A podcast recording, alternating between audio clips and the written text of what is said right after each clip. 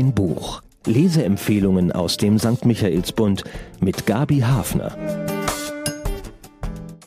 Mein Buch diese Woche ist eine Abenteurergeschichte, die heute wegen ihrer sportlichen und mentalen Leistung in sämtlichen Outdoor-Magazinen groß herauskäme. Damals, in den 30er Jahren, führte die Reise durch die Donau bis nach Zypern und weiter nach Australien in einem, Achtung, Faltboot. Sie brachte den Ausnahmepaddler Oskar Speck an die Grenzen seiner Kraft und führte ihn in politische Verstrickungen. Eine klassische Heldenreise mit einer Hauptperson, die kein deutscher Held sein wollte. Mit viel Gespür für die Zeitgeschichte und die exotischen Schauplätze erzählt Tobias Friedrich in seinem Debütroman Der Flussregenpfeifer diese Geschichte, die auf einer realen Begebenheit beruht.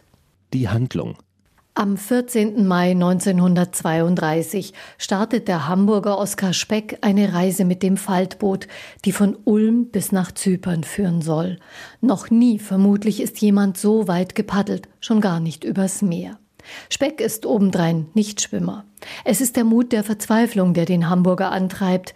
In einer Mine auf Zypern hofft er, das Geld zu verdienen, das er und sein bester Freund Karol mit dem Konkurs ihres Ingenieurbüros verloren haben. Karol fällt nachträglich ein, dass ein ehrgeiziger junger Nationalsozialist den Reichssportführer ein Wettrennen mit Faltbooten ausrufen lässt. Es winkt eine Prämie von 10.000 Reichsmark. Oskar Speck soll ein deutscher Held werden. Ob er sich für Geld von den Nazis vereinnahmen lassen will, ist eine Entscheidung, vor die er dann häufiger und selbst noch in Indonesien gestellt wird. Doch bis dahin sind noch viele Paddelstrecken zu bewältigen. Vor Bratislava überholen ihn die ersten Mitbewerber und zerstören sein Paddel. Er hat eins in Reserve. Am Eisernen Tor, dem berühmten Donaudurchbruch in Rumänien, ertrinkt er beinahe. Seine körperlichen Reserven sind da schon längst aufgebraucht. Und dann bewegt der Wettbewerb Oscar dazu, ein erstes großes Risiko einzugehen und eine Abkürzung zu wagen, die ihm unterwegs ein Experte als eher theoretische Möglichkeit genannt hatte durch den Fluss Warda direkt ins Mittelmeer. Ein Gänsehautmoment auch für Leser, als das Boot endlich aus dem Fluss voller Schmelzwasser in die riesige, klare, tiefblaue Ägäis schwimmt. Nur noch spärliche Nachrichten erreichen Oskar von seiner Familie. Er solle nach Deutschland zurückkommen, heim ins Reich quasi, und gefälligst arbeiten, schreibt ihm sein Vater, um sich dann von dem Rumtreibersohn loszusagen. Aber da hat Oskar längst andere Menschen kennengelernt, Einfache Leute, die ihn bei sich wohnen lassen und ihn aufpäppeln, einflussreiche Menschen, die ihn zu großen Diners einladen, damit er von seinen Abenteuer berichtet und die ihm auch mal die nächste Etappe finanzieren. Von seinem ursprünglichen Ziel Zypern bricht Oskar erneut auf. Er will nun weiter bis Ceylon. Der Wettbewerb wird ausgeweitet, aber der ist längst zweitrangig. Oskars neue Heimat ist das Unbekannte, die Fremde, das Wagnis. Bemerkenswert. Klug verpflichtet der Autor die Abenteuerreise mit zwei weiteren Erzählsträngen, die er stimmig übereinander legt. Da ist der Nazi Konstantin von Stäblein ehrgeizig, aber sehr an die Annehmlichkeiten des Lebens gewöhnt. Er hat sein Schicksal mit dem Verlauf des Paddelwettbewerbs verknüpft. Am Ende wird er seinen Sporthelden in einem Internierungslager in Australien treffen. Und da ist Gili Baum, eine quirlige, unkonventionelle junge Frau, die nach dem Tod ihrer Eltern die öden Vorschläge ihres Onkels zu ihrer Zukunft alle in den Wind schlägt und deswegen zu einer Bekannten nach Indonesien verschifft wird. Dort lernt sie Oskar Speck kennen. Er liegt verletzt und schwer malariakrank in einer Klinik in Surabaya auf Java. Gili soll seine Reiseerlebnisse aufzeichnen. Aus ihrer Feder stammt, was wir über die Reise bis dahin erfahren. Die vertrauter werdenden Gespräche zwischen ihr und Oskar rhythmisieren den Reisebericht. Und diese Geli kann sogar dem Eigenbrötler und Sonderling, der aus Oskar geworden ist, neue Lebensfreude entlocken. Die beiden werden ein Paar und verleben unbeschwerte Tage mit Jazzmusik, frischen Früchten und Überlandfahrten auf der tropischen Insel. Eine Art vorgezogener Honeymoon, denn kurz nach der spontanen Hochzeit der beiden verhilft Gili Oskar wieder zu seiner geliebten Sonnenschein, seinem Faltboot.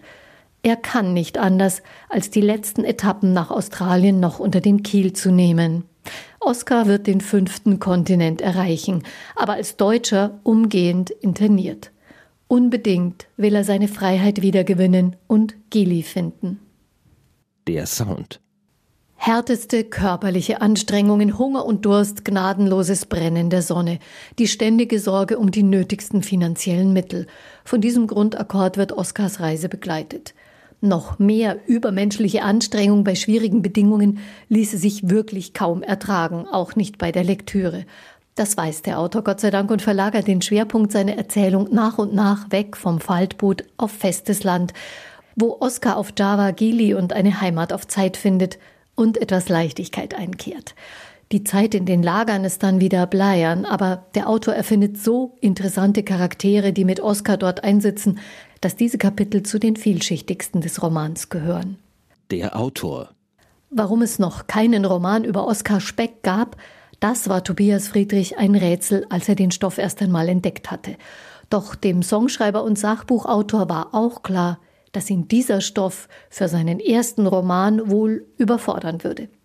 Ganz im Geiste seines Heldens, der Überforderung ja nicht scheute, begann Friedrich zu schreiben. Mit einer Rohfassung des Romans im Gepäck reiste er nach Australien, um den Nachlass von Oskar Speck zu studieren und Menschen zu treffen, die ihn gekannt haben. Dort paddelte er auch ein Stück mit einem Faltboot auf dem Meer. Tobias Friedrich schreibt seit den 90er Jahren Musik und Texte für seine Bands Victoria Park und Husten und für andere Künstler. Vergnügungsfaktor? Mit höchster Anstrengung erreicht Oskar Speck eine große Freiheit, eine unbekannte Welt öffnet sich ihm, während die Nachrichten aus dem gleichgeschalteten Deutschland zeigen, welcher düsteren Enge voller Zwang und Kaltherzigkeit er entkommen ist. Unkonventionelle, warmherzige Menschen, die ungekannte Lebensfreude unter südlicher Sonne und einige wenige wertvolle Freunde bilden die neue Welt des Abenteurers. In meiner Lieblingspassage aus dem Roman denkt er nach über das deutsche Wesen, denn viele Menschen haben erst durch ihn von Deutschland gehört und fragen nun, wie sind sie so, die Menschen in Deutschland? Sind sie lustig, die Deutschen? Sind sie nett, stark und freundlich? Oskar Speck weiß nicht, was er sagen soll. Tja, eine Frage, die auch heute noch Kopfzerbrechen machen kann. Für wen? Der Flussregenpfeifer ist ein Abenteuerroman, dessen sportliche Komponente Outdoor-Fans und besonders Wassersportler mitfiebern lässt. Aber mit jedem Paddelkilometer lässt sich auch beobachten, wie Oskar Speck zu einer Persönlichkeit heranreift, die sich dem Zeitgeist entzieht und sich aus Abhängigkeiten befreit. Nicht zufällig wird Mark Twain von Oscar und Gili häufig zitiert. Eine Welterkundung aus der Perspektive eines kleinen Mannes, spannend, voller unerwarteter Wendungen und ehrlich erzählt. Denn Einsamkeit und mitunter Verzweiflung gehören ebenso zur Wahrheit wie der Glücksrausch des Gelingens und die Euphorie des Unterwegsseins. Urlaubslektüre, die mehr als oberflächlich fesselt. Zahlen, Daten, Fakten.